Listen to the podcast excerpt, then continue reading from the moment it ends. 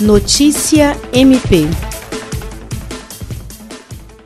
o Ministério Público do Estado do Acre, por meio da 13ª Promotoria de Justiça Especializada no Combate à Violência Doméstica e Familiar contra a Mulher, tem mantido alto grau de produtividade na defesa e proteção da mulher vítima de violência. Preocupada com os impactos do isolamento social na vida das mulheres, a promotoria vem acompanhando as ações do poder público, reforçando a comunicação com a rede de proteção à mulher e requerendo na esfera judicial a aplicação da Lei Maria da Penha. A promotora de justiça Dulce Helena Franco, que atua em conjunto com a promotora Diana Soraya Tabalipa, lembra que oficiou a delegacia especializada no atendimento à mulher para que implantasse o serviço de registro de boletim de ocorrência pela internet, inclusive pedidos de medida protetiva de urgência, o que foi acatado pela Polícia Civil e entrará em funcionamento em breve. Jean Oliveira, para a Agência de Notícias do Ministério Público do Estado do Acre.